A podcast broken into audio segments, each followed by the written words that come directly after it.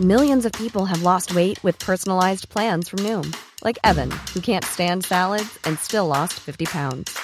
Salads, generally, for most people, are the easy button, right? For me, that wasn't an option.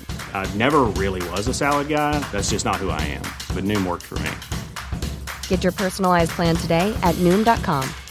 Real Noom user compensated to provide their story. In four weeks, the typical Noom user can expect to lose one to two pounds per week. Individual results may vary. Quand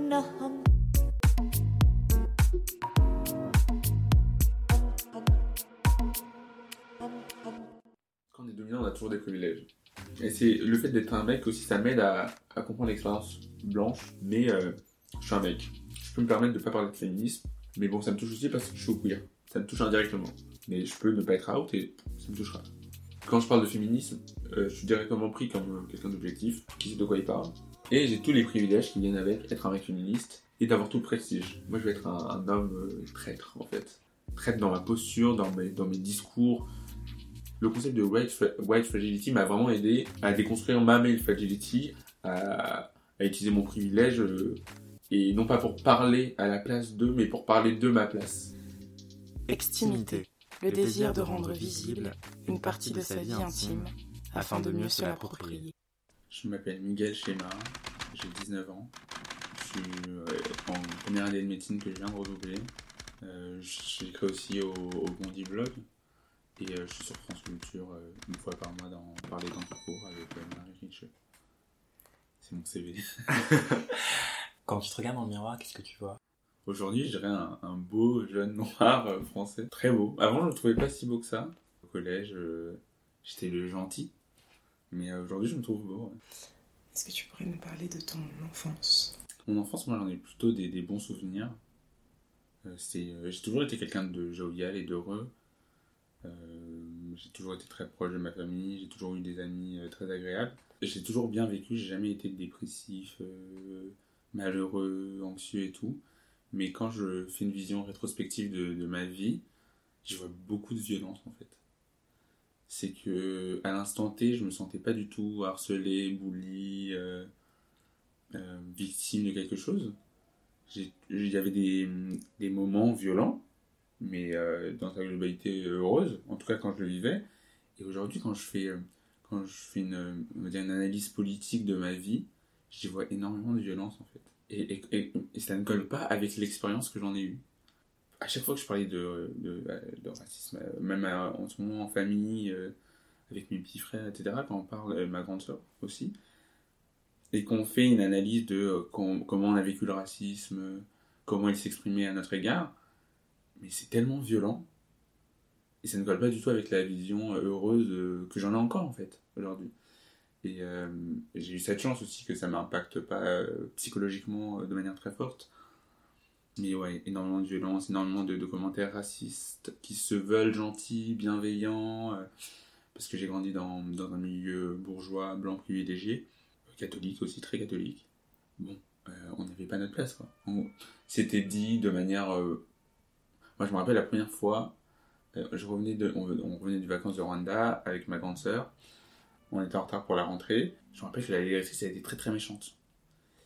Et on rentre dans la voiture, et mon père, il me dit... euh, et je pense que c'est la première fois où, je me suis rendu compte que j'étais noir, en fait.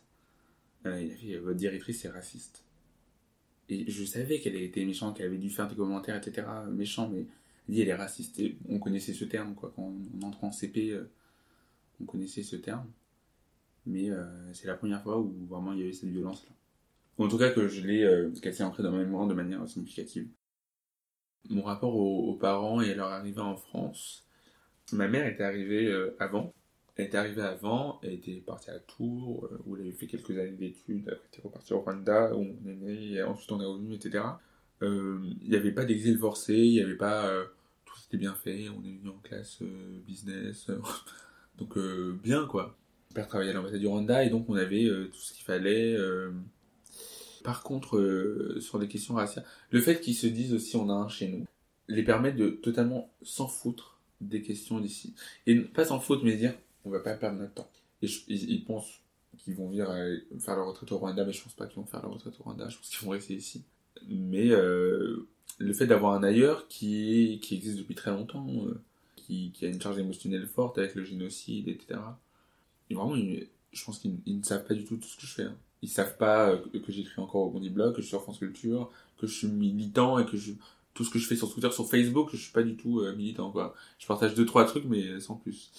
Et le rapport à mon militantisme, il est un rapport de peur, et d'effray, dans le sens où ils disent ça va porter préjudice ils sont très euh, fais pas de vagues, euh, concentre-toi sur tes études, sois 20 sur 20, rase les murs. Sur la question du Rwanda, ils étaient effrayés et très heureux. Euh, parce que j'ai fait une pétition euh, sur le, le, génocide des Tutsis au Rwanda, sur l'implication de la France dans ce génocide-là, qui a été euh, avéré par des papiers, des journaux, des livres, comme l'inavouable de Patrick de Saint-Exupéry, mais les archives sont encore sous scellés. Il y a des archives de, de l'Élysée qui sont bloquées par Dominique Bertinotti, qui est la, la mandataire des archives de Mitterrand, et donc qui dit qui a accès ou pas de manière totalement autoritaire aux archives. Et après, il y a des archives de l'armée, etc., qui, elles, ne sont pas accès, qui sont secret défense. Et j'ai fait une pétition, il y a pas mal d'années cela, sur le Rwanda, sur l'ouverture des archives. Macron était déjà président. Et euh, moi, j'étais en stage de médecine, etc. ma grand-mère venait de décéder, euh, je fais la pétition, ils étaient peur, mais ils étaient très fiers en même temps. Et quand j'ai refait un trade sur la pétition, quelques mois après, ça a vraiment marché. Euh, ça a été signé par mal de gens, les, les signatures ont explosé. Il y avait un truc en mode frais en mode genre, calme-toi. Tu vois, genre, je suis très très fier, mais calme-toi et, et euh, ça a vraiment marché. Et c'est l'un des moments où j'ai vécu les pires insultes de la planète. Parce qu'on, dans la famille, on est petits, donc ceux qui ont été exterminés pendant le génocide. J'ai eu, pourquoi on vous a pas exterminé euh, C'est toujours la faute des, des, Blancs, euh, avec vos génocides tribalistes mais vraiment euh, la construction de ces génocides comme une guerre civile d'indigènes.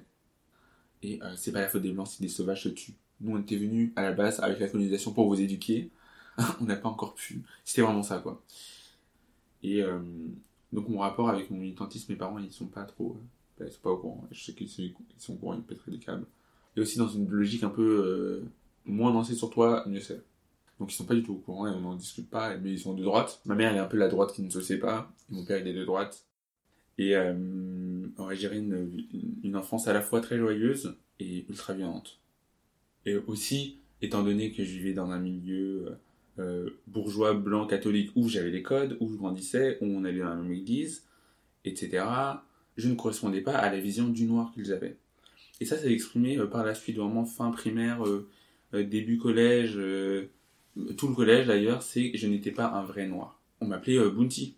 Ça s'est fait même même au lycée. Et c'était pas, et ce qui était très intéressant, c'était pas des personnes noires ou des personnes racisées qui disaient que je reniais une quelque culture que, que ce soit ou que je reniais quelque chose euh, et que j'étais trop blanc à leurs yeux. C'était des personnes blanches qui euh, avaient dans leur tête une vision de ce que devait être un homme noir euh, une vision physique à laquelle je ne correspondais pas. J'ai pas un corps euh, qui correspond au, au, mythe viril ou en tout cas une masculinité noire à laquelle il m'assignait. Euh, des codes sociaux, de langage, d'intérêt. Et il me disait, étant donné que je ne correspondais pas à leur vision, je devais être exception. Je devais être blanc à l'intérieur. Je devais être un bon noir. Parce qu'on m'a dit, hein, on m'a dit, Miguel, toi t'es vraiment, t'es vraiment un bon noir. C'est comme un compliment. Et je c'était en quatrième. C'était un ami très proche à moi qui m'avait dit ça. Et je ne savais pas comment réagir. fait, oui, tes parents ils sont bien, euh, euh, tu, vas, euh, tu vas faire S, t'es intelligent à l'école, t'es un bon noir. Moi j'étais un peu en mode genre, ok, merci. Et les années avancent et ça reste toujours dans ma tête en fait. Et je pense qu'il me l'avait redit par la suite, mais c'est quoi un, mauvais noir? Étant donné que tu n'arrives pas à dire c'est quoi un bon noir, c'est quoi un mauvais noir par opposition? Et euh, toute mon enfance, ça a été, pas très tôt, mais vraiment à partir du euh, début collège, euh, Miguel, tu ne corresponds pas au noir. Ne corresponds pas à la masculinité noire euh, qu'on a, qu'on a conceptualisée dans notre tête. Et voilà, moi j'ai même dit, Miguel, t'es le premier noir efféminé, t'es le premier noir gay. What, mais de, mais de quoi vous parlez en fait? Je, je n'avais pas les mots, bien sûr, parce qu'on n'a jamais les mots pour parler de notre oppression. Et donc, euh, je me disais, Miguel, tu dois pas faire honte à ta culture. Une culture que déjà, euh, une culture que je connaissais. Euh, j'ai grandi, je suis né au Rwanda, je suis arrivé en France, je vais avoir 4-5 ans, euh, je parlais que Kinyarwanda. C'est une langue aujourd'hui que j'arrive plus à parler parce que les mots n'arrivent pas directement, mais quand mes parents me parlent, je comprends direct. Quand mes parents parlent entre eux pour pas faire, pour faire en sorte qu'on ne comprenne pas, je comprends totalement. La traduction se fait automatiquement, mais les mots ne viennent pas. Et moi, ma culture rwandaise, mes origines, je les connaissais. Mais je me disais merde, euh, je suis pas dans, euh, je suis pas le, je suis pas un vrai noir en fait. C'est leur problème d'identification euh, du noir parce que j'étais un, un problème en fait dans leur dans leur tête quoi. Putain, on a un noir qui parle bien. Ah, tu parles bien pour un noir. Qui parle bien, qui fait propre sur lui, qui a les codes, les normes de la société. Ça fait, c'est pas, c'est pas possible. Il doit être blanc quelque part à l'intérieur de lui. Je me rappelle d'une scène qui m'avait vraiment énervé en terminale, euh, quand, euh, parce que j'étais très bon en philo, et euh, il y a les cours de philo, vraiment ça partait de nuit dans une discussion entre moi et la prof, quoi. Et la prof faisait une question et j'y réponds. Et un blanc dans la classe dit, au fond, il dit ce genre de bounty. Et les gens rigolent. Moi, je ne réagis pas, je continue à parler et tout. À quel point il faut être blanc pour dire ce genre de phrase? À quel point il faut se sentir comme la norme? À quel point il faut se sentir apte à dire ce que sont les autres catégories raciales et en même temps ne jamais vouloir parler de race parce que c'est gênant, tu parles trop de racisme, Miguel, t'es obsédé et tout. En même temps, ne jamais vouloir parler de ça, ne jamais vouloir parler de racisme, toujours être euh, dans, dans, dans l'autodéfense quand ces questions arrivent, et en même temps assigner les gens perpétuellement à une place qu'on a dans la tête. Et si, et si cette place, si cette case ne correspond pas, il y a un problème en fait. Et je pense que dans la question médiatique, c'est exactement la même chose. C'est que quand on a des personnes racisées qui existent média- médiatiquement, c'est déjà un problème. Mais si elles existent médiatiquement dans des cases où on les attend, et euh, il faut leur donner une place médiatique, hein, les rappeurs, etc. Mais le type du rappeur qu'on attend, le type du discours, euh, donc on ne doit pas exister. Si on existe, on doit exister dans des cases. Et si on n'existe pas dans ces cases, il y a un problème. Ça fait un enjeu euh, grave en fait. Je pense que j'extrapole, mais je pense que c'est ce qui m'est arrivé en fait. C'est que euh, moi, euh, qui existe en dehors des cases qu'ils attendent, c'est un problème fondamental dans leur conce- conception du monde en fait. Et, pareil, comment on construit l'existence des personnes racisées dans le champ médiatique comme un enjeu majeur politique et médiatique. Quand euh, est dans le Conseil du numérique et qu'elle utilise le terme racisme et l'État, c'est un enjeu majeur euh, euh, pour l'État. Euh, tout le monde en parle. Ça parle dans l'Assemblée nationale. Donc on parle de Rocaille Diallo, genre elle est connue certes, mais c'est pas l'enjeu majeur de l'État. Et ça devient vraiment la priorité médiatique totale. Medine qui va au Bataclan, on, se met à parler au nom des victimes, c'est un enjeu majeur. Menel qui est sur The Voice, c'est cataclysmique, etc. C'est quand on n'a pas le droit d'exister. Donc je pense que c'est ça mon, en- mon enfance, c'est euh, me battre pour exister en dehors de leur case. Est-ce que toi-même t'avais envie de rentrer dans cette case? Est-ce que tu pensais pas que ça serait plus facile? Mais en fait, j'étais pris dans deux, dans deux champs, être le bon noir et être un vrai noir, en fait. Je, j'étais entre les deux et euh, je ne savais, voilà, je ne savais pas du tout ce que je devais être. euh, et en même temps, en même temps, c'est pas des questions qui se posaient tout le temps et elles étaient à la fois omniprésentes et absentes. Je vivais ma vie et tu vois, j'étais Miguel et tout. Mais je me rendais compte que le, les gens, par rapport à moi, ils avaient des comportements, ah, t'es mon petit Migou, euh, des trucs un peu paternalistes. Mais non, mais Migou, c'était un surnom qu'on me donnait qui m'allait très bien. Mais c'était un peu en mode, genre, t'es le petit noir de la bande, quoi. T'es le petit noir euh, qui est trop cool. euh, parce que le terme cool, j'ai vraiment genre, les noirs, ils sont trop cool. Ça m'a toujours perturbé. Moi, j'ai eu ma vie, j'ai toujours été très social, très jovial, très souriant. euh, j'ai eu ma vie et je voyais que les gens avaient un rapport à moi euh, bizarre, en fait. À la fois de, de, de fantasme, un peu genre, oh, t'es trop cool, là, les noirs, ils savent trop bien danser. euh, et jusqu'à maintenant, quand je suis en soirée et que j'ai des amis à moi qui euh, Miguel on met la musique de chez toi ou quand je mets une musique parce que je mettais pas des musiques euh, je déteste dire musique africaine parce que c'est des musiques nigériennes congolaises rwandaises etc mais quand je mettais des musiques africaines pour dire dans dans le vraiment pas juste africain mais dans euh, des musiques qui viennent du continent qui viennent du continent africain j'ai vraiment hésité j'ai commencé ça en terminale parce que j'avais pas envie des commentaires de euh, c'est la musique de chez toi nan, nan. et quand j'en ai mis il y a pas très longtemps mais en septembre dernier Il y a une amie à moi qui fait Ah, tu mets des musiques de noir. Et sauf que là, j'étais à un moment où j'avais les armes politiques et je dis Mais c'est quoi les musiques de blanc? Elle fait Non, mais je dis En fait, excuse-toi. Et elle s'est excusée. Mais le mal était fait. Je me rappelle, il y a des gens euh, qui ont fait un blackface euh, au Mardi Gras dans mon collège. Qui ont fait un blackface, qui ont venu, genre, des amis à moi en plus. Qui ont fait euh, Miguel, on est comme toi. Et non, mais et, ça n'a fait aucun remous, aucun débat. Et moi, c'était à une époque où je disais souvent euh, Non, mais c'est raciste, c'est raciste, arrêtez, là. Et euh, on me rétorquait Tu es susceptible. Et vraiment dans le camp des sentiments. Et pas dans, dans l'expérience, mais vraiment du sentimental. T'es susceptible, tu te plains, on est tes amis. Et donc on ne peut pas être raciste. Parce que on est tes amis, euh, Miguel. euh, c'est incompatible. Je pense que c'est ça. Je pense que ma vie, c'était euh, être l'ami noir, en fait. Ce que je trouve très drôle aussi, c'est que tu dis euh, t'étais entre le bon noir et le vrai noir, comme si c'était pas compatible. Comme s'il fallait choisir entre ces deux choses. Ouais, je dirais même il n'y a pas une case, il y en a deux. Soit euh, la personne racisée qui existe pour justifier le discours établi, et vraiment les personnes racisées qui, euh, pour exister, sont obligées d'avoir le discours euh, dominant en fait sur le, sur le racisme. Un discours, j'ai envie de dire, de l'oncle Tom en fait. Soit on existe dans la case en fait de la racaille un peu chaude et tout. et c'est les deux seuls champs de notre existence en fait. On peut pas être, on doit être leur noir en fait on peut pas être des noirs avec un discours politique et avec notre discours en fait on doit être leur noir euh, la racaille l'humoriste le rappeur. Moi je veux pas du tout être là pour divertir les gens. Je veux les mettre devant leur réalité la réalité pardon euh, devant les faits. Genre je sais pas on n'a pas à les distraire quoi. C'est quelque chose qui me perturbe tout le temps quoi. En fait j'ai pas de problème avec le divertissement c'est qu'en fait c'est le seul lieu où on a le droit d'exister par exemple. On peut pas voilà, on peut pas on n'a pas les on n'a pas les mêmes champs du possible en fait c'est que soit on divertit, euh, les hautes études, c'est pas pour nous en fait.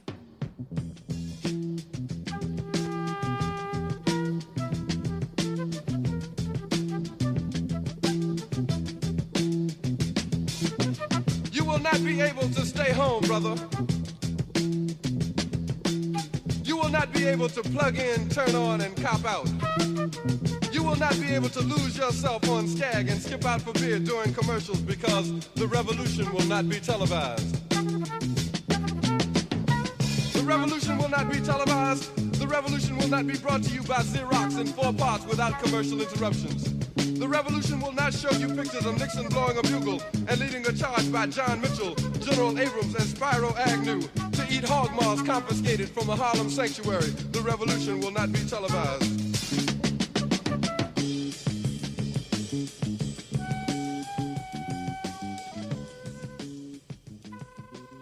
Mais moi j'ai eu des gens quand ils ont appris qu'ils étaient en médecine, je savais très bien que c'était en mode genre, waouh, un négro en médecine quoi. Il y avait une part, euh, semble-t-il, de waouh, la médecine c'est chaud, mais genre, t'es en médecine, waouh, ta mère elle est médecin, waouh, sais genre, C'est bien pour un noir. voilà exactement, c'était vraiment euh, T'as réussi à le faire, quoi. You made it. le bon noir quoi, bravo, euh, t'es pas comme les autres. Donc euh, donc c'était vraiment ça quoi. Et cette validation, est-ce qu'aujourd'hui tu sais quoi en faire? Tu disais que tu savais pas quoi, comment réagir avant. Et aujourd'hui?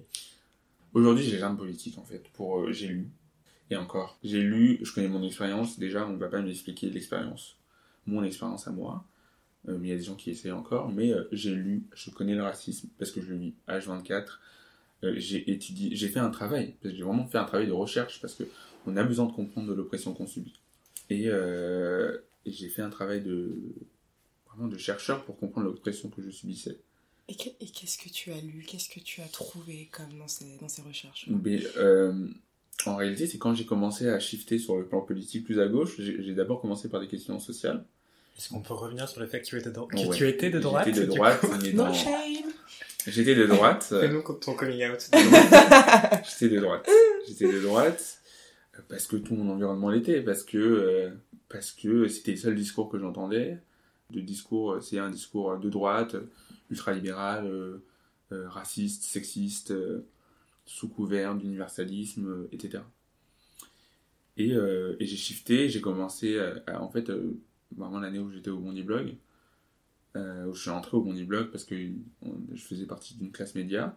On a fait une sortie en conférence de rédaction. J'ai adoré. J'étais encore de droite. hein. Je me rappelle que la première euh, conférence de rédaction, euh, l'ancien directeur du Bondi Blog avait dit une question, et moi je sais pas, mais une question que j'avais mal compris, et j'avais dit, moi j'aurais voté Sarkozy. je me rappelle que toute la conférence de rédaction a rigolé. Et en tout cas, c'est quand j'ai commencé à, déjà avoir un autre monde, en fait, qu'un monde blanc, catholique, bourgeois. Et euh, j'ai commencé à lire Les Pinsons Charlot euh, sur la bourgeoisie. Et ensuite, j'ai lu euh, de la question sociale, la question raciale, dirigée par Didier Eric Fassin, avec un, texte de Papendiaï qui m'a beaucoup touché. En fait, voilà, c'est là où j'ai eu les premiers débuts, les premières prémices de, de mon investissement dans la, dans, dans la connaissance de, mon oppression, mais euh, vraiment euh, a- J'ai écouté des discours, etc. Mais euh, c'était un peu des discours genre, faut pas être plutôt moraux. Et même s'il y avait des figures importantes comme, comme Martin Luther King, comment on nous les présentait Parce qu'on a l'impression que quand on parle de Martin Luther King, c'était un mec ultra lisse, vraiment qui, qui adorait tout le monde, qui, qui tenait limite le, le discours colorblind, alors que pas du tout, tu vois, historiquement c'est totalement faux. La compréhension du racisme, euh, la compréhension de mon oppression, et je pense que c'est la même pour toutes les personnes racisées en France, doit toujours passer par les, États-Unis. Les États-Unis en France, c'est un moyen euh, d'extrapoler les questions raciales, parce que c'est pire là-bas. Euh, c'est aussi un, vraiment un truc qu'on balance en, en- monstre, un peu genre en mode regardez comment ils sont obsédés par les questions raciales. Non, on ne l'est pas du tout.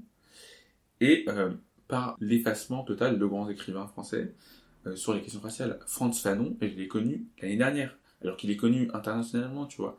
Et c'est un énorme problème, c'est qu'en France, il y a des très très bons écrivains euh, des Outre-mer euh, que j'ai connus cette année. Le changement radical politique qui s'est fait, c'est quand j'ai lu En finir avec Eddie Bellegueule, d'Edouard Louis, qui a été un livre pour moi qui m'a mis une claque totale et qui a totalement chamboulé et détruit les, tous les discours de dénégation sur les questions sociales.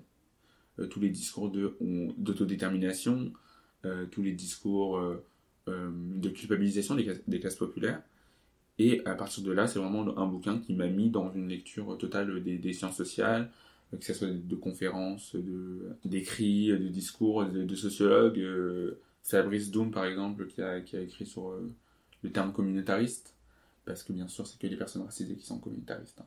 Les quartiers comme le 10e arrondissement où j'ai fait ma scolarité, euh, qui est un quartier totalement blanc, euh, bourgeois, c'est pas un quartier communautaire parce que les personnes blanches se pensent comme universelles, euh, comme la norme. Parce que les personnes blanches ont une paresse intellectuelle quand il s'agit de questions raciales. Je pense que c'est pareil, euh, les mecs avec la question du féminisme, les hétéros sur sur les questions queer, etc. J'étais en train de les éduquer en fait sur les questions raciales. Parce qu'en fait, on fait un travail, un travail qui fait qu'on ne va pas réviser nos cours de, de biochimie comme j'aurais dû le faire, qu'on nous demande, mais euh, pas dans une question de d'écoute et de partage, parce que quand on parle de de nos expériences, on ne nous écoute pas. Euh, quand on parle de, du racisme qu'on peut subir, on nous questionne, on nous remet en question. Donc c'est pas du tout une écoute. C'est vraiment, je pense qu'il me- ce que j'attends, et ensuite je me casse. Ah ouais, euh, est-ce que j'ai le droit de dire ça? Est-ce que j'ai le droit de faire ça? Et juste, en fait, non pas pour une faire être dans une pratique de déconstruction totale des schémas raciaux avec lesquels on a grandi, mais dans euh, ne pas passer pour un raciste. Les personnes blanches euh, préfèrent ne pas passer comme des racistes plutôt que déconstruire euh, tout ce qu'ils ont intériorisé. Et encore faut-il qu'ils se rendent compte qu'ils ont intériorisé quelque chose. Euh, pareil avec les hommes, pareil avec les personnes hétéros, pareil avec les personnes valides, et on peut continuer comme ça avec toutes les personnes dominantes. Euh, c'est vraiment le minimum syndical, et encore, pour, euh, pour pas être raciste, quoi. Euh, pour pas être vu comme tel. Moi, je me considère comme quelqu'un d'extrêmement sexiste. Pourtant, j'ai lu, euh, je peux dire, hein, mais je peux faire vraiment le, ah ouais, j'ai lu euh, King Kong Theory, j'ai lu ça, ça, ça, ça, ça, et pourtant, euh, j'ai encore des actions sexistes, euh, j'ai encore des discours sexistes, et j'ai pas encore dé- euh, déconstruit ce que j'avais à déconstruire.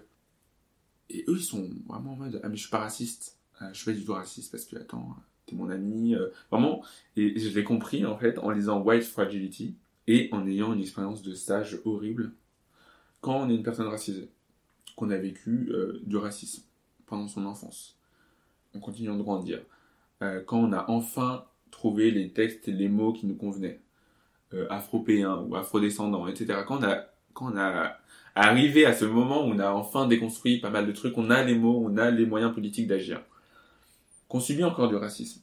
Parce que c'est ça qui m'arrive en stage. Tu subis du racisme. Tu dis que c'est du racisme. Deuxième niveau de violence, on te dit non. On te nie ton expérience. Troisième niveau de violence, t'es dans une posture d'éducation, mais sans écoute. Donc t'éduques encore des gens. T'éduques, tu prends du temps, euh, parce que moi je donnais des cours de chimie, et ils disaient négué. Mais entre eux, tu vois. Tu laisses passer, t'es le seul noir de tes stages, t'es euh, la seule personne racisée de tes stages. T'entends négué une fois, tu laisses passer. Deuxième fois, tu laisses passer. Troisième fois, tu dis, en fait, on dit pas négué, c'est raciste. Mais non, c'est pas raciste et tout. Non mais attends, euh, parce que là, c'est là où il t'explique, en fait, le white splaining. Non mais attends, parce que j'étais aux États-Unis et tout le monde disait nègre. Et moi, j'étais là, genre, soit t'as traîné avec des Afro-Américains, là, c'est normal qu'ils disent un nègre, soit t'as traîné avec des racistes, et aux États-Unis, il y a que ces deux schémas, il n'y a pas d'autre chose. Parce qu'on n'est pas en France, voilà. Donc, je lui dis, et après, je suis là, alors, les éduquer sur le terme nègre. Donc, après avoir donné des cours de chimie, je donne des cours sur le racisme, tu vois. Où on m'écoute pas, hein. On m'écoute pas, on me nie. Euh, je ne suis pas expert. Je ne suis pas expert de mon expérience. Et je me Pas objectif. mais oui, mais oui, bien évidemment. Et ça, c'est encore une question. Quand les personnes dominées parlent de leur expérience, parlent de leur expertise, c'est jamais objectif. C'est toujours dans le sentiment, c'est toujours euh, parce que et les personnes dominantes, elles, quand elles parlent, elles parlent de de l'universel en fait. J'étais en stage, je pouvais pas passer pour le angry black guy. J'étais la seule personne racisée. Je, je vais dans fais ok, je dis juste vous arrêtez et tout. Mais non, mais le racisme, c'est un état d'esprit. Et euh, j'explique, je dis, vous l'arrêtez de le dire, je connais le racisme. Et je me suis mis dans une posture arrogante, en fait. Dis, vous n'allez pas m'expliquer mon expérience. Je, je, je vis le racisme tous les jours. J'ai lu dessus. J'ai lu plus que vous tous. Vous ne connaissez rien du racisme. Donc, quand je vous dis quelque chose, c'est le vrai. C'est la vérité. Et ça a marché. Et ils ont arrêté. Et en fait, j'utilise vraiment maintenant l'arrogance et la gênance et le vraiment le comme moyen politique pour arrêter euh, en fait l'oppression. J'ai pas le temps d'éduquer des gens parce que moi je devenir médecin, j'ai pas le temps de vous éduquer. Quand je vous donne des bouquins à lire, vous les lisez pas. Quand je vous donne des podcasts à écouter, vous les écoutez pas. Et vous attendez qu'en soirée, je vous explique pourquoi le blackface de Griezmann c'était pas bien. Il faut arrêter quoi. Et c'est le seul moyen. Mais les gens pourront me trouver arrogant, euh, pourront me trouver détestable, mais j'ai pas le temps en fait. Et la, sociologue américaine le dit, euh, la white fragility, c'est vraiment euh, un moyen très efficace pour couper les personnes racisées dans dire les faits, en fait, dire ce qu'elles subissent. Et en lisant ça, je le savais, mais j'étais en mode genre, en fait, quand une personne racisée vous dit que quelque chose est raciste, ça l'est à 100%. Parce que dire déjà que quelque chose est raciste, c'est un coup. Il y a un coup à parler des questions raciales. Et, je le vois encore aujourd'hui. J'ai les éléments politiques de le dire. J'ai euh, le, le background pour dire attends, j'ai fait, j'ai écrit tel et tel papier parce qu'il faut toujours le justifier quoi. J'ai écrit des papiers, j'ai lu dessus. Euh, limite tu mets, ton CV pour que les gens t'écoutent à la fin. Parce que sinon ils te prennent pour un, un Renoir qui vient, qui passe et tout. euh. Et donc en fait, en, lisant ça, et surtout que la sociologue c'est une blanche, donc il faut aussi que ces personnes dominantes euh, utilisent leurs privilèges pour parler des questions, euh, des questions euh, où elles sont dominantes, sans se réapproprier le discours et parler à la place des personnes. Par exemple, moi j'écris des papiers sur le féminisme, je parle de masculinité. Je vais pas expliquer à des femmes c'est quoi leur expérience, même si j'ai pu lire des tas de bouquins, je vais pas dire attends ma cocotte, euh, le féminisme c'est ça. Je, voilà, quand je suis en présence de personnes dominées et je sais que je suis dominant, je ferme ma gueule. Et même si je sais que quelque chose peut être limite ou quelque chose qu'une femme peut perpétuer un discours sexiste à un instant T, je vais pas l'expliquer. Parce que elle subit plein de choses et que même moi qui vais l'expliquer, euh, c'est comme les personnes blanches qui viennent m'expliquer le racisme en fait. C'est pas acceptable. Donc en fait, quand, et c'est vraiment ce que je commence à dire aux gens, quand les gens, quand les personnes racisées vous disent que quelque chose est raciste, ça l'est à 100%. Parce que déjà, il y a un coût amical, professionnel. Pour qu'on parle, on, devait s'assurer qu'on avait les moyens politiques, euh, intellectuels de se défendre face à vos discours qu'on connaissait par avance. Quand une personne racisée vous dit c'est raciste, ça l'est. Si vous n'avez pas compris, c'est que vous avez des problèmes, c'est que vous n'avez pas encore lu, c'est que vous n'avez pas encore déconstruit. Et ça, euh, c'est pas la personne racisée qui vient de nous dire que quelque chose est raciste, de vous expliquer pourquoi ça l'est. Vous dites désolé. Est-ce que, après, si vous voulez euh, chercher, est-ce que tu peux m'expliquer pourquoi? Est-ce que tu peux m'envoyer sur quelque chose qui va me faire comprendre pourquoi? C'est qu'il faut euh, prendre une posture éthique dans ce qu'on fait Et dans le rapport aux autres, savoir qu'on est dominant, les personnes blanches sont dominantes, sont dans des positions de pouvoir, euh, mettent des lois, mettent, sont partout. Et en- encore en France, c'est quelque chose de totalement particulier. On ne peut pas voir l'impact du racisme. Aux États-Unis, on sait que quand on est une personne euh, noire, on a trois fois plus de chances d'être sous le seuil de pauvreté. C'est des réalités qu'on ne connaît pas en France. Qu'on connaît, euh, on sait que les quartiers pauvres, c'est les quartiers majoritairement avec des personnes racisées. On sait que les personnes racisées ont plus du mal à aller dans des, grandes écoles, etc. Quand on va dans, dans des grandes écoles, dans mes stages de médecine privés, dans mes prépas, etc., on n'est pas beaucoup de noirs. Et j'en suis rendu compte quand j'ai écouté Geoffroy de la Gannerie euh, sur France Inter, il a dit euh, on dit souvent que la sociologie révèle, mais que euh, en réalité elle casse les discours de dénégation. Je pense que tout le monde sait que les personnes pauvres, euh, il y a une violence sociale de, de malade qui agit dans ce monde aujourd'hui. Euh, par des lois fiscales inégalitaires avec Macron, par, une série de dispositions de sélection à l'université, etc., on, met des, barrières aux personnes dominées. Tout le monde le sait, mais tout le monde s'en des discours. Sur le féminisme, non mais ça c'est l'homme, ça c'est la femme, c'est comme ça, c'est naturel, etc.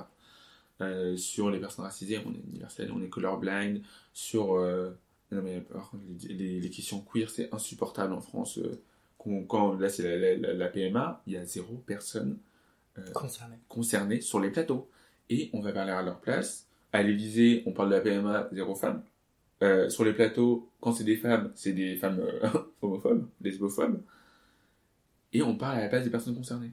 Et donc, euh, en France, pour moi, c'est un pays totalement conservateur. Et qui se veut des lumières, hein, mais que dalle. Et encore, on a eu de grands sociologues, de grands intellectuels qui font loi euh, dans le monde anglo-saxon. Euh, Fanon, euh, Deleuze, Foucault, Bourdieu, etc. La French Theory, comme on dit. En France, on, on s'applaudit, hein, mais waouh, franchement, le Collège de France et tout. Mais on n'en prend pas compte, en fait. Et c'est un monde, mais tellement conservateur. On refuse de voir. Par exemple, le, le fait d'enlever le mot race de la Constitution, ça s'inscrit aussi dans cette logique de d'effacer les questions raciales. En France, on refuse, même dans la question de la représentation des personnes racisées dans le cinéma français, à part Omar Sy, on a personne, déjà. Omar Sy, Aïssa Maïga, euh, Sonia Roland, on a non, on a des noms, mais on a personne dans le sens où on les met pas, euh, Dans- dans on leur les- donne pas les mêmes opportunités en réalité. Et le bouquin Noir n'est pas mon métier euh, en est la preuve. C'est qu'on a une série de, de discours qui, qui sont les mêmes en fait, des expériences qui sont les mêmes. Quand on existe, c'est qu'on existe comme réfugié, comme venant d'un pays extérieur, c'est qu'on n'est pas là en fait. Moi encore une fois, c'est la question de l'intégration. Les gars, la question de l'intégration, je me suis jamais posé. Je suis arrivé ici, je devais avoir 4-5 ans. Euh, si vous vous rappelez, on est là depuis longtemps. Et c'est aussi une question d'effacer, d'invisibiliser les personnes d'outre-mer. Parce que comment la France traite l'outre-mer, c'est quand même, il traite comme des territoires coloniaux. C'est clair, net et précis. La question de la santé, question qui m'intéresse beaucoup. La santé publique, on l'aborde pas en France. Et si on l'aborde, on l'aborde que dans des manières comptables, en fait. Comment on diminue le déficit, comment, c'est pas la question de comment on préserve la santé publique. En Outre-mer, il y a très peu d'hôpitaux. Euh, tout est exacerbé dans ces territoires. Et juste des, petits détails. Pourquoi ils sont pas dans la météo? C'est bête, hein. Alors qu'ils regardent France 2 aussi. Mais euh, c'est encore un moyen de les invisibiliser. Ces gens, on s'intéresse à eux que quand c'est les élections. La France se pense encore très blanche, elle ne l'est pas. Euh, elle ne s'intéresse pas du tout sur la blanchité, sur son concept, sur c'est quoi être la norme. En France aussi, on pense que, oui, on ne dit pas le mot race. Attends, mais il y a une race, euh, bien sûr, tout le monde sait aujourd'hui que euh, on est tous humains. Et c'est aussi un discours qui a été utilisé dans le milieu anti- antiracisme blanc. Touche pas à mon pote. Quand on dit touche pas à mon pote, mais c'est qui qui parle? Qui est-ce qui parle quand on dit touche pas à mon pote C'est que déjà, pour ne pas le toucher, il faut qu'il soit mon pote. Si c'est pas mon pote, si c'est le réfugié de Stalingrad, flemme. Euh, Touche, touche, pas de problème. mais si c'est mon pote, si c'est ma femme de ménage, si c'est ma nounou euh, qui garde mes enfants, euh, tou- la touche pas. C'est ma propriété. Voilà, exactement. Touche pas mon pote. Il y a un énorme problème. En fait, on est en retard alors qu'on a tous les moyens qu'il faut. On a, tout est là. Tout est là. J'écoutais, mais il y a quelques mois, euh, James Baldwin parlait de racisme euh, en France, euh, sur France Culture, des archives. Tout est là, en fait. On a, tout le monde a accès à tout. Tout le monde peut aujourd'hui déconstruire, mais c'est juste que les gens ne veulent pas. The future of the Negro in this country is precisely as bright or as dark as the future of the country. It is entirely up to the American people and our representatives. It is entirely up to the American people whether or not they're going to face and deal with and embrace this stranger whom they maligned so long. What white people have to do is try to find out in their own hearts why it was necessary to have a nigger in the first place. Because I'm not a nigger. I'm a man. But if you think I'm a nigger, it means you need it. The question you got to ask yourself, the white population of this country has got to ask itself, if I'm not the nigger here, and the, you invented him, you, the white people, invented him, then you got to find out why. Et du coup, est-ce que tu veux nous parler de, de ton coming out? J'ai j'ai pas eu coming out totalement. Mes, mes, mes frères et sœurs, ils savent que je suis bi, mes parents ne savent pas. Ça a joué vraiment la... mes frères et sœurs, mes cousins, euh, très proches, euh, mes amis, très proches aussi, euh, quelques connaissances que j'ai vues en soirée. J'en avais marre en fait euh, de pas être out, quoi, flemme. Euh, bi, ça existe. Est-ce qu'il faut encore expliquer que ça existe et tout Euh, La question de mon orientation sexuelle euh, euh, a toujours été entremêlée avec la question de ma masculinité et d'une masculinité noire qu'ils attendaient en fait. J'ai toujours su que j'étais bi, mais j'avais pas les mots déjà, parce que c'était pas un mot bi jusqu'à pas très longtemps, personne connaissait. Et Rappelons que t'es super jeune, hein, t'as 19 ans. Ouais. Et euh, c'est pas un mot que je connaissais, je ne savais pas ce que j'étais. Et je pensais qu'en fait, ce qu'on disait, c'est la phase, quoi. C'est que. T'es pas encore sûr Voilà. Non, mais c'est la phase de. Ah, c'est la phase gay qui passe, et en vrai, t'es hétéro, quoi. Parce que c'est toujours très binaire, quoi. Soit t'es hétéro, soit t'es gay. Et euh, c'était vraiment une phase, en fait, d'être gay, tu vois. Je me pensais ça. Et. Euh, et euh, j'ai je l'ai- j'ai toujours caché. Ça a été. Euh, ça a été dur pendant les, moments de la manif pour tous et tout. J'avais quoi, 14 ans en plus, la manif pour tous. C'est pas mal jeune. Et, euh, et je vois des voisins euh, partir manifester. Je vois des gens, parce que le 17e arrondissement, c'était pas le cœur de meule, mais il y avait pas mal de gens de la manif pour tous. J'avais des gens de mon aumônerie qui étaient photographes à la manif pour tous. La manif pour tous m'entourait. Et en même temps, j'avais des amis qui étaient un peu plus euh, ouverts sur ces questions-là. Et encore, il faut pas être, il faut pas être euh, noir. Euh, les personnes queer blanches, ça va. Les personnes queer noires, c'est les premières. Mais t'es le premier. Mais j'ai eu le, t'es le premier noir gay. Alors à une époque où j'étais même pas, j'étais même pas out. Et, et je me disais, et je ne voyais aucune représentation des personnes racisées queer, qui n'existent pas. Et et donc, ouais, ça, ça a joué euh, sur les attentes, qu'on a, sur ce qu'on attendait de moi, en fait, comment je devais être, euh, quel genre de mec je devais être. Je me vois encore euh, essayer d'avoir une démarche euh, pseudo-virile, en montant les épaules, et en ayant les épaules carrées, et en, en avançant comme ça, de manière assez ridicule. Est-ce que toi-même t'as intériorisé une forme de biphobie? Mais totalement.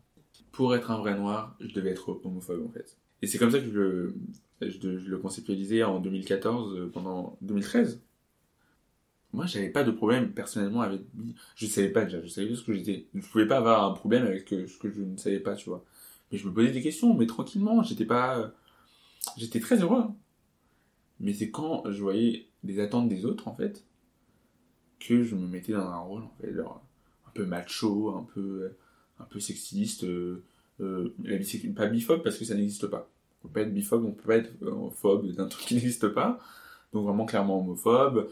Non mais euh, ça va être dur pour les enfants, t'imagines Et de prendre le problème à l'envers en fait, en réalité. Dire que le problème c'était les, les parents euh, queer qui avaient des enfants, alors que le et ça allait avoir un problème des enfants parce qu'il allait être moqué, mais le problème c'est ceux qui se moquent de- des enfants en réalité. Je me suis, je me suis jamais intéressé, euh, et ça fait que très longtemps en question queer, et commencer à en parler, euh, en parlant de masculinité, en parlant de féminisme, euh, parce que ça, ça touche aussi la, communauté queer en fait. Comment on voit les, les rôles de genre, euh, comment on voit les femmes, c'est aussi comment on voit les, les personnes queer. si quand on vit dans un monde sexiste, on vit aussi dans un monde LGBT-phobe. C'est entremêlé. Mais j'ai- je suis d'abord intéressé aux questions raciales en fait. Et c'est quand j'ai vu l'hypersexualisation des, des personnes racisées, moi j'ai une expérience qui m'a vraiment été traumatique pour moi. C'était il y a quelques mois en fait.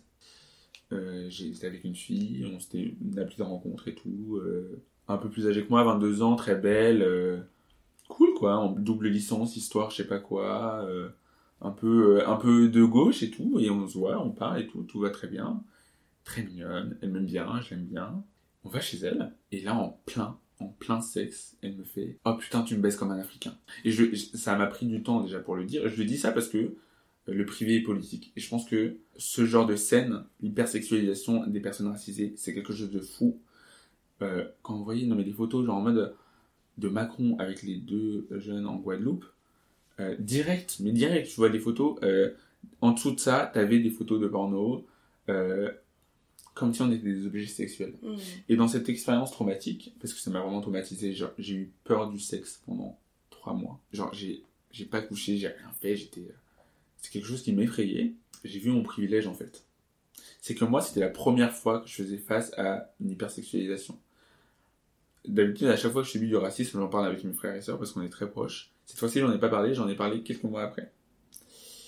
Ma sœur m'a fait, ah ouais, moi, on me disait souvent, pas pendant le sexe, pas, pendant, pas dans des expériences aussi vulnérables, quoi.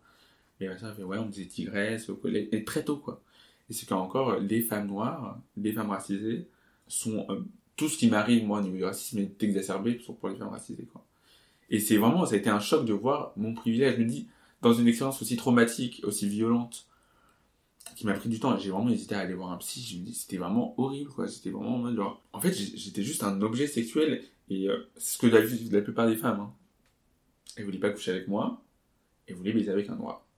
Et on était interchangeables. Et les questions que je me suis posées après cet événement ont été d'une telle violence pour moi-même.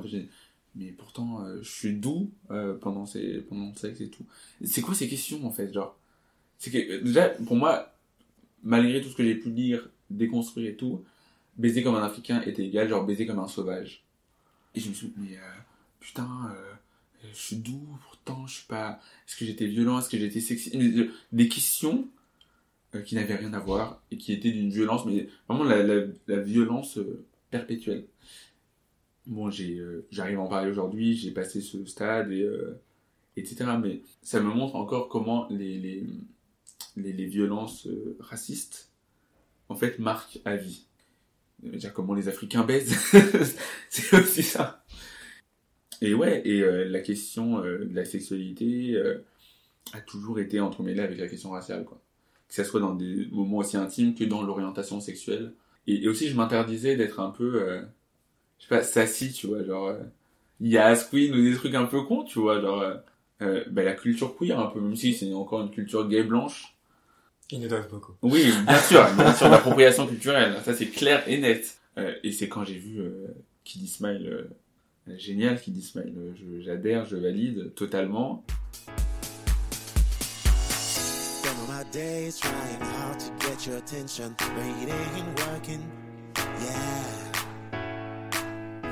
Been spending all my nights and time crying.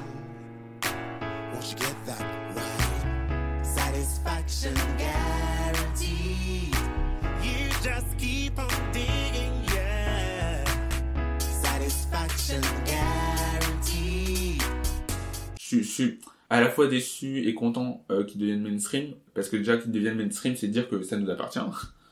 Aujourd'hui, euh, c'est aussi une culture euh, des personnes queer racisées, et comme ça on pourra pas nous l'approprier parce que même si euh, Madonna a pris le voguing, même s'il y a plein de gens qui ont pris ça et tout, c'est bien qu'on ait des personnes racisées, connues, mainstream. Moi j'ai eu des potes hétéros, enfin, ah tu connais Kid Smile? Je ouais, depuis pas mal de temps. Tu connais le voguing? Oui, c'était marrant de, voir comment la culture queer envahit, envahit le, le, le milieu mainstream hétérosexuel. Quoi. Et toi, c'est quoi ta relation avec le milieu queer? Est-ce que tu te sens à l'aise? Euh, déjà, j'ai zéro pote euh, queer. J'ai eu des potes queer il y a pas très longtemps. J'ai zéro. Euh, je suis dans un milieu. Euh, J'étudie dans un milieu. Je me, me mouvoie dans un milieu blanc, hétérosexuel, bourgeois. Et donc, des amis euh, noirs, pas beaucoup. Des amis queer, non, mais des amis noirs, j'aurais un peu. Des amis queer, zéro. J'en ai eu il y a pas longtemps, quoi. Mon premier bar queer, c'était le Rosa Bonheur euh, Butte-Chaumont. Encore, c'est pas si queer que ça, quoi. Et euh, Tu te sentais à l'aise au Rose de Bonheur d'ailleurs Ah ouais, très bien. Moi, je me sens mal à l'aise. Ouais. Pourquoi? Je, je trouve que c'est pas un corps, enfin, c'est pas un espace où mon corps se sent accueilli, bienvenu. Mais peut-être que c'est moi qui suis paranoïaque, tu vois. Mais je trouve ça ultra blanc, barbu, trentenaire, bobo. Ouais, 31 Et bobo, moi, Je ouais. suis un banlieusard noir, queer, efféminé, tu vois. Donc, euh, je me sens, j'ai l'impression de faire tâche quand je Ouais. suis. J'ai vu pas mal de personnes euh, euh, racisées par contre quand j'y étais allé. Euh, très stylé, très flamboyant et, et très cool quoi. Et ça- voilà, j'étais pas le seul. Alors que la plupart des bars où je vais, hétéro, je suis le seul noir. hein. Vraiment, c'est bizarre que de voir la plus grande diversité raciale, c'est dans les milieux. Bon, là, je compare à des milieux hétérosexuels bourgeois après. Mais euh, mais non, euh, non, je me sens bien, heureuse à bonheur. Après, j'y vais avec des amis, qui a des amis euh, queer racisés aussi. Donc, euh, j'étais pas le seul de la bande. Tu vas pas en boîte de nuit ou des choses comme ça? j'ai pas le temps, je suis en médecine. Pardon?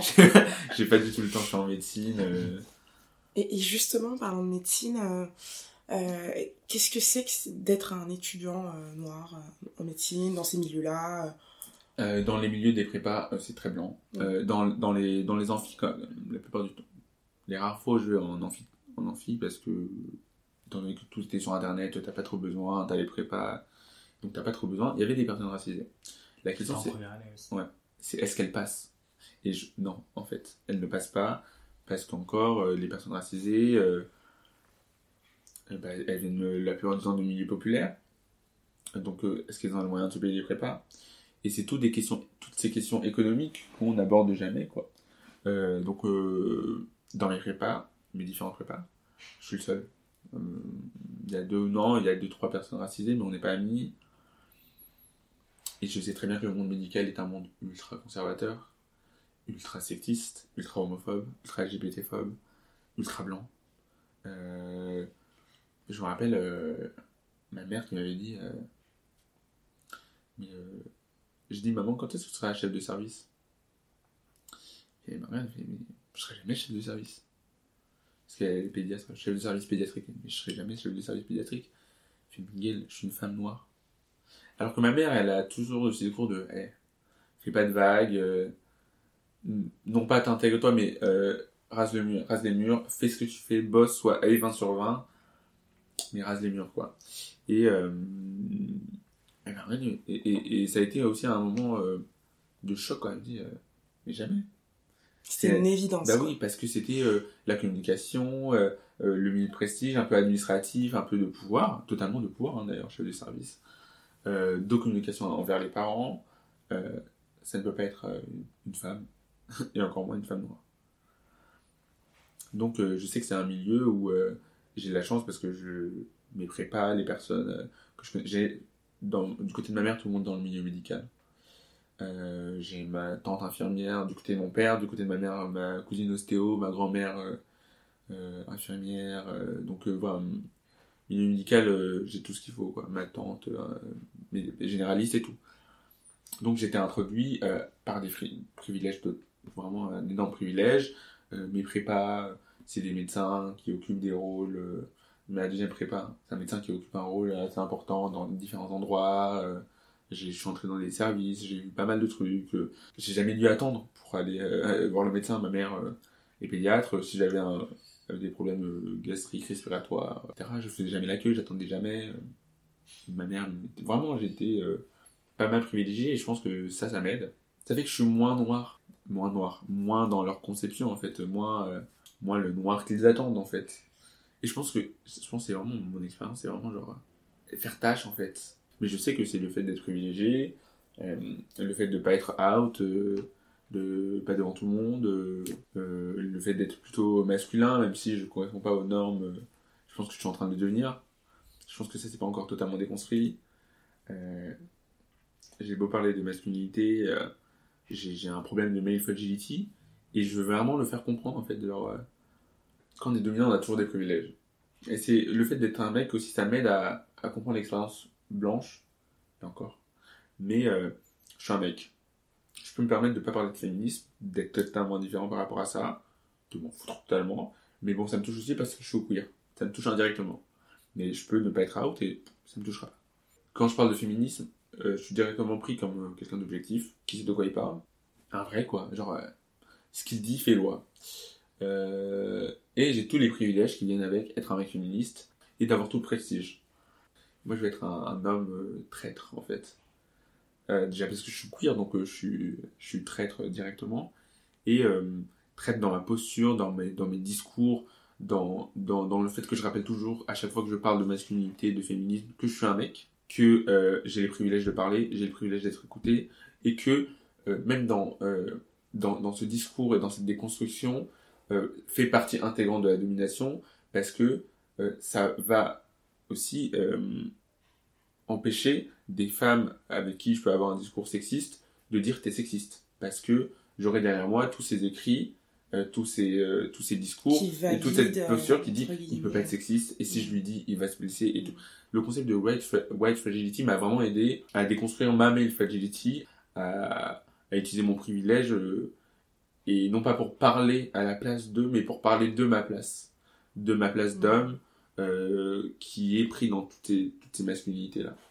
Euh, déjà, t'es ultra mature pour ton âge.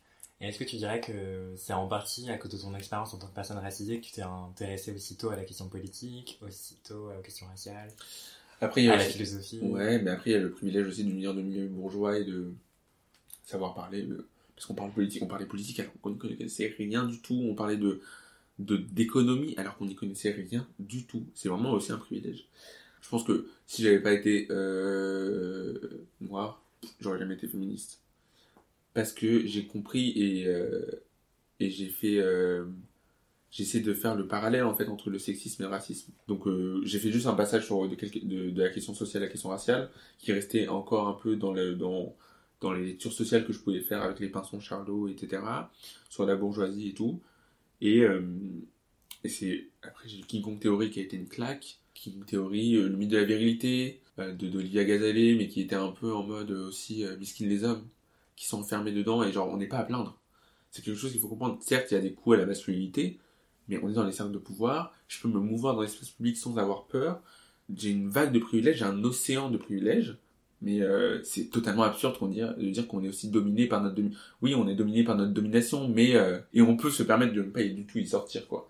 Sans avoir des problèmes. Certes, il y a, des, il y a une masculinité toxique, mais on n'a pas besoin d'être euh, un mâle alpha pour avoir des privilèges, quoi. Euh, il y a différentes masculinités. Il y a une, je sais plus si c'est une sociologue, anthropologue, mais en tout cas australienne, transgenre, qui a parlé des différentes masculinités, la masculinité complice, la masculinité hégémonique, euh, qui est une masculinité blanche, c'est différentes masculinités. Ma masculinité noire, elle est toujours perçue comme un problème. Je me suis fait contrôler une fois. Et c'est parce que j'étudie, je, je me mouvoie dans des milieux où la police n'est pas très présente, où la police n'est pas omniprésente, euh, où quand je côtoie, je peux décider comment je côtoie la police, ce qui n'est pas le cas de tout le monde, et je ne la côtoie que si j'ai besoin d'elle. Euh, c'est pas ma réalité, c'est pas, elle n'existe que si j'ai envie qu'elle existe. Et la seule fois que je me suis fait contrôler, c'était dans un quartier populaire. Et euh, il y a différentes masculinités en fait. Il y a la masculinité blanche, masculinité bourgeoise, masculinité euh, prolétaire, parce que quand t'es un, quand perçu en tout cas comme pauvre et que tu te mouvoies, t'es perçu comme dangereux. Quand t'es perçu comme blanc, c'est euh, vraiment le sexisme snob ou chic, tu vois alors. Mais sauf que à le rap, si on entend, il y a du sexisme dans le rap, mais genre il y a du sexisme partout. Et, donc voilà. Donc les hommes, on n'est pas du tout à plaindre. Il faut être un traître en fait. Genre vraiment le plus possible. Et aussi pour se libérer, tu vois, genre il y, avait des fois où. Je sais pas, c'est con, mais genre avec un pote, on, veut trop se mettre du vernis, tu vois. Mais c'est juste du vernis. En plus, ça ne, ça ne va rien faire du tout, tu vois. En plus, c'est pas le vernis le plus truc, le vernis noir, quoi. Donc, euh, celui qui passe le plus crème et qui peut faire la limite gothique, tu vois. Mais c'est con, mais euh, on peut pas. Et c'est la seule chose qu'on nous interdit de faire, en fait. Genre, donc comment être un traître le plus possible. Et ça me permet aussi de...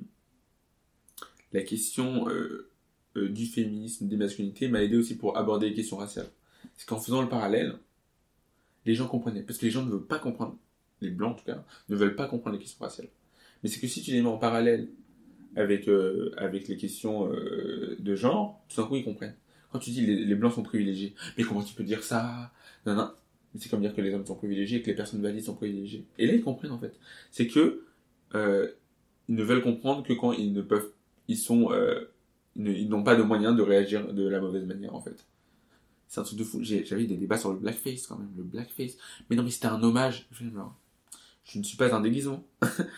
Mais c'est quelque chose de totalement fou. Et, la question aussi, c'est prendre la norme euh, qui ne se questionne pas pour aussi aborder les questions raciales. C'est euh, les gens ne parlent ne parlent de ça que pour quand on parle de racisme, on parle de comment nous on subit. Et je voulais genre comment vous vous ne subissez pas.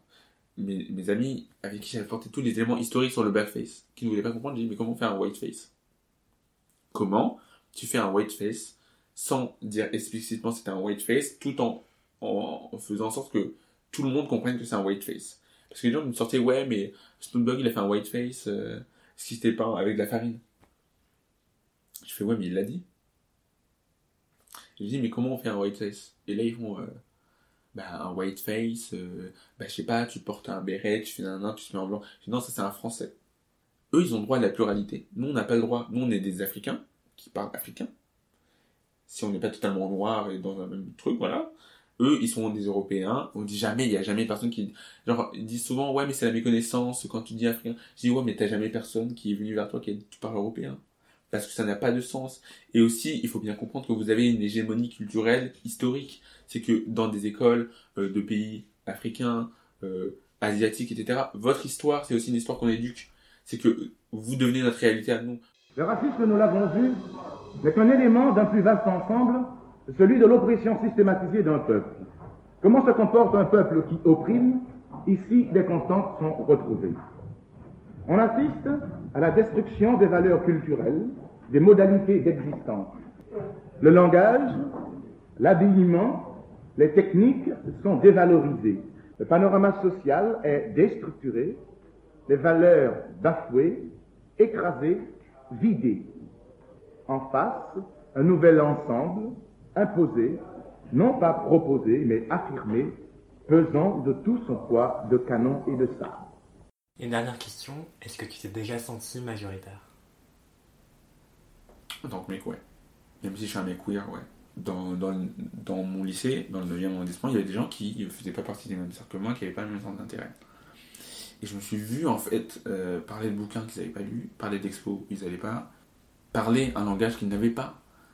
Je me rappelle, un jour, j'ai dit euh, mettre en exergue. Et je me suis pas rendu compte de la violence du truc, en fait. et surtout le ah bon, d'après, genre du ah, tu connais pas ce mot, euh, qui est ultra violent.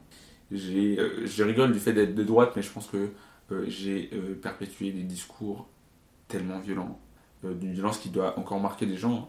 Comme moi, la violence raciste que j'ai subie m'a marqué. Donc ouais, sur ces points-là, je me suis déjà senti majoritaire. Et je suis un mec, en fait. Donc quand je me déplace dans l'espace public, je suis de fait majoritaire. Mais pas dans le sens de nombre, hein, mais majoritaire, la norme qui ne se questionne pas, hein, et qui vit bien sa vie, qui se le matin, et qui ne qui n'a qui n'a ses questions que quand il le veut, en fait. Merci beaucoup. T'as un truc à ajouter? Je, je- je me vois éduquer, ou en tout cas donner des clés à mes petits frères pour survivre dans ce monde en fait. Et vraiment des techniques de survie. Donc en fait, on vit pas en survie. Et c'est c'est quelque chose qui n'est pas acceptable et qui doit être su de tous, qu'on le veuille ou non. C'était Extimité, le récit de la conscientisation et de la déconstruction de personnes minorisées. Retrouvez-nous un dimanche sur deux Apple Podcast, Spotify et SoundCloud.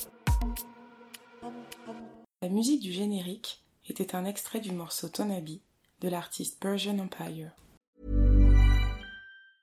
Want to get a chiseled look in the jawline? Sculpt and shape your jawline with added volume from Juvederm Volux XC. Juvederm Volux XC is an injectable gel specifically designed to be robust enough to improve moderate to severe loss of jawline definition. And it is the first and only hyaluronic acid filler approved for the jawline. Add volume to your jawline for a chiseled look with Juvederm Volux XC. For important safety information and to find a licensed specialist, visit juvederm.com. That's J U V E D E R M.com. not for people with severe allergic reactions, allergies to lidocaine, or the proteins used in Juvederm. Common side effects include injection site redness, swelling, pain, tenderness, firmness, lumps, bumps, bruising, discoloration, or itching. There's a risk of unintentional injection into a blood vessel, which can cause vision abnormalities, blindness, stroke, temporary scabs, or scarring. Talk to a licensed specialist to find out if it's right for you. Visit juvederm.com. That's J U V E D E R M.com.